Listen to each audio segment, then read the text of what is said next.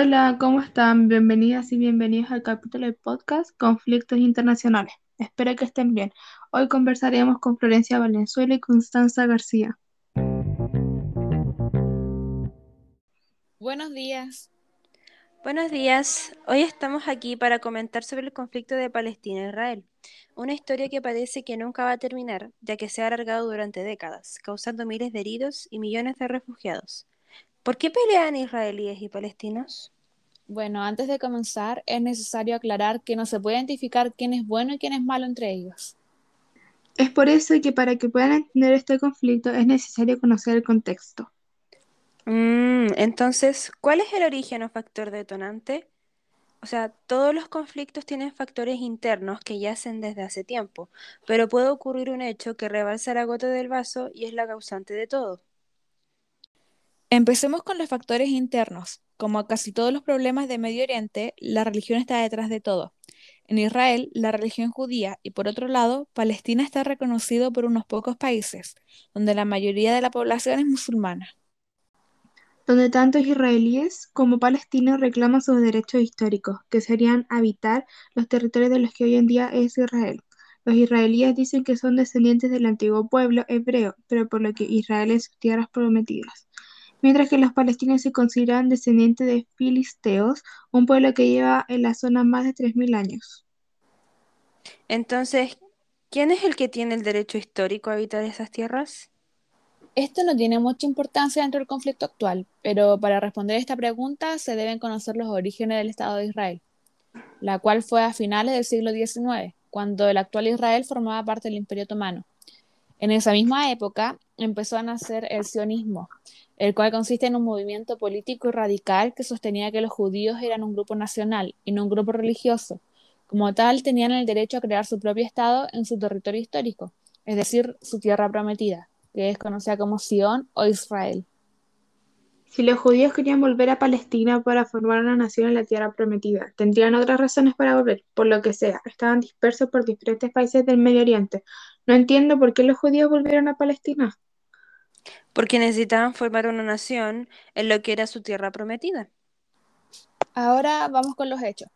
Entre 1882 y 1903 se produjo la primera migración masiva de los judíos a Palestina, provenientes principalmente desde Rusia, Polonia y Rumania. Esta migración fue llamada la primera Aliyah. De hecho, en 1895 la población en Palestina era de 500.000 habitantes, de los cuales un 10% era población judía. Mencionas una primera aliyah, entonces, ¿cuántas hubieron? Ocurrieron hasta cinco olas de migración antes de la Primera Guerra Mundial. Sin embargo, las denominadas aliyah son migraciones masivas y de estas solo ocurrieron dos. La segunda aliyah ocurrió en 1904, momento donde una ola antisemitismo empieza a correr en Europa, donde la popularidad del sionismo crece y muchos judíos llegan a Palestina. Tengo entendido que la Primera Guerra Mundial fue un factor importante dentro de este conflicto. ¿Cómo se relaciona?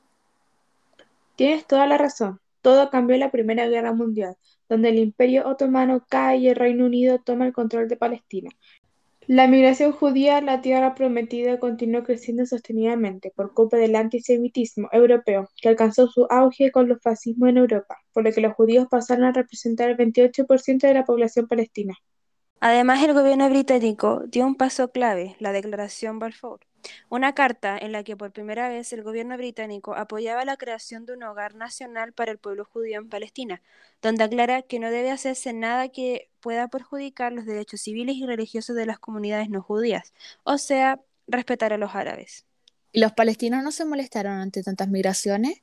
Porque actualmente en Chile se ha producido muchos ataques xenófobos a partir de las grandes olas migratorias. Obvio que se molestaron, ya que las personas nacionalistas lo ven como un ataque a la nación. Durante las migraciones se produjeron muchos ataques de los árabes sobre posiciones judías, como la conocida Matanza de Hebrón. Creó tantas rivalidades que los judíos llegaron a crear su propia fuerza de defensa, y surgió un grupo terrorista de judíos, Irgun, que crearon atentados contra los británicos en Palestina para incitar al Reino Unido a crear el Estado de Israel. Hasta aquí, en resumen, los judíos han sufrido muchos ataques contra su religión y Estado, lo que ha producido que migren hacia su tierra prometida, Palestina, viéndose involucrada la Primera Guerra Mundial y el auge de los fascismos europeos, por lo que Palestina fue afectada por una ola de inmigración de judíos en busca de ayuda. Y la Segunda Guerra Mundial afectó, ya que el nazismo estuvo estrechamente relacionado con los judíos a través de los holocaustos, además el antisemitismo de la Unión Soviética. Pues sí, trajo más migración a Palestina, donde la mayoría fue clandestina, acabando la guerra en 1946 por un atentado de Birgun contra la comandancia británica, que en Palestina causó muchas muertes, ocasionando que el Reino Unido se retirara de Palestina al año siguiente. En ese momento, la solución que se dio fue a través de la ONU, dividiendo a Palestina en dos estados, dándole a los árabes y judíos una extensión similar de terreno y dejando a Jerusalén como territorio neutral. Eso igual generó un conflicto de modo que los árabes no aceptaron esta división, ya que lo veían como una pérdida de terreno. Es por esto que el plan nunca se implementó. Bueno, en 1948 el Estado de Israel fue proclamado, aboliendo las leyes antimigratorias británicas que impidían la entrada legal de los judíos a Palestina. ¿Y qué hicieron los árabes? Pues dos días después, cinco pueblos árabes palestinos declararon la guerra al recién creado Estado de Israel, creándose uno de los primeros conflictos árabe-israelí.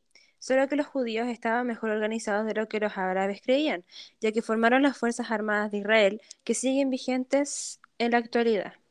De hecho, Israel, además de ganar la guerra, aumentó su territorio en 23% y conquistó la parte oriental de Jerusalén. Esta guerra, aunque terminó hace 70 años, tuvo dos consecuencias que hoy en día todavía perduran. La primera es el enorme número de desplazados de ambas comunidades que afectó sobre todo a los árabes, ya que huyeron a Jordania, su país vecino.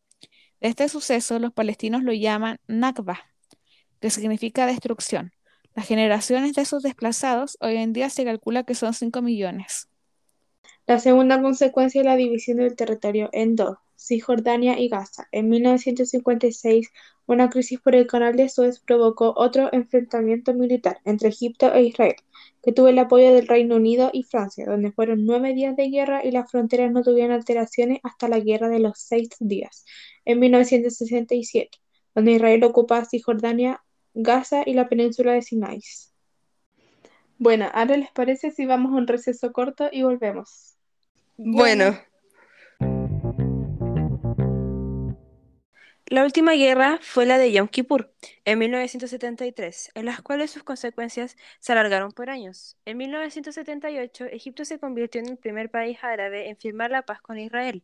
De esta forma, Egipto recuperó el Sinaí, pero perdió la franja de Gaza. Esto finalizó el conflicto entre Israel y los vecinos árabes, provocando que el conflicto sea una lucha entre palestinos e israelíes. Se crearon asentamientos judíos, los que viven dentro de ellos se llaman colonos. De todas formas, aún no entiendo. ¿Por qué son tan problemáticos estos asentamientos?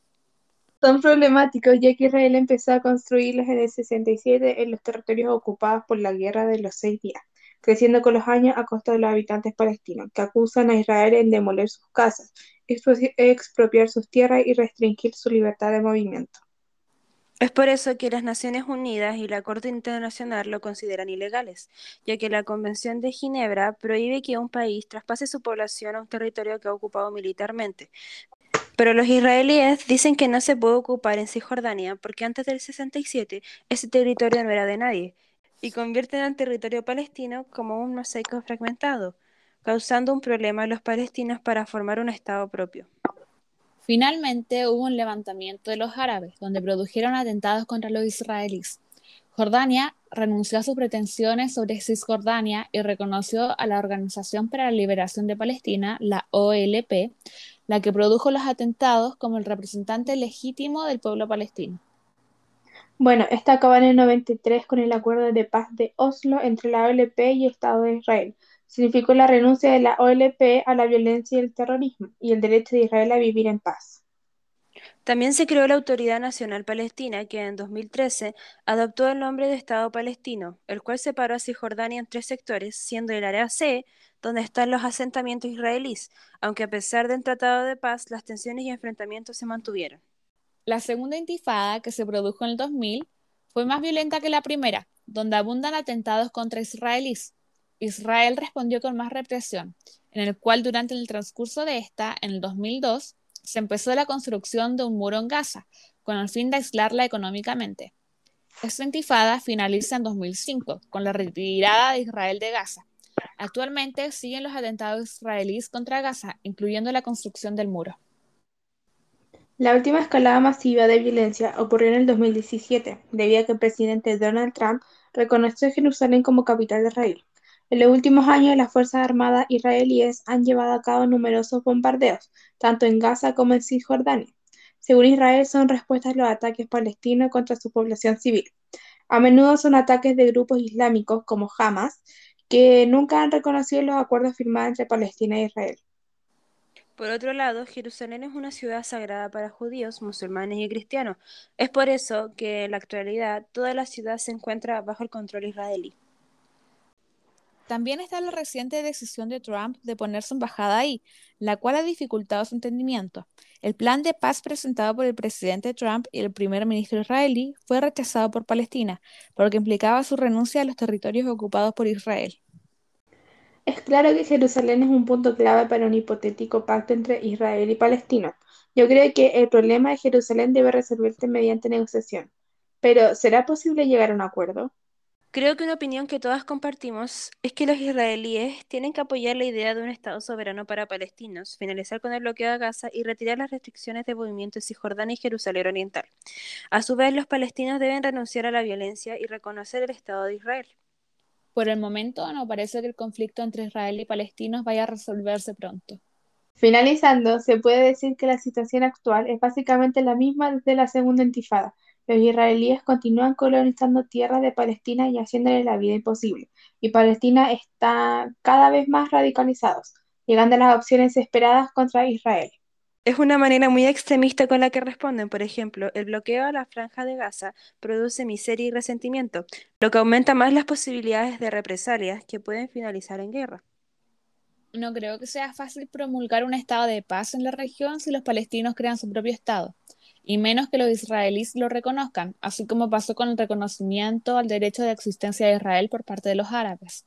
También juegan un papel muy importante los intereses de Estados Unidos como superpotencia. Tienen toda la razón. Bueno, eso fue todo por hoy. Gracias a nuestras invitadas Constancia y Florencia y también a nuestro público. Nos vemos en el próximo capítulo. Hasta pronto. Adiós.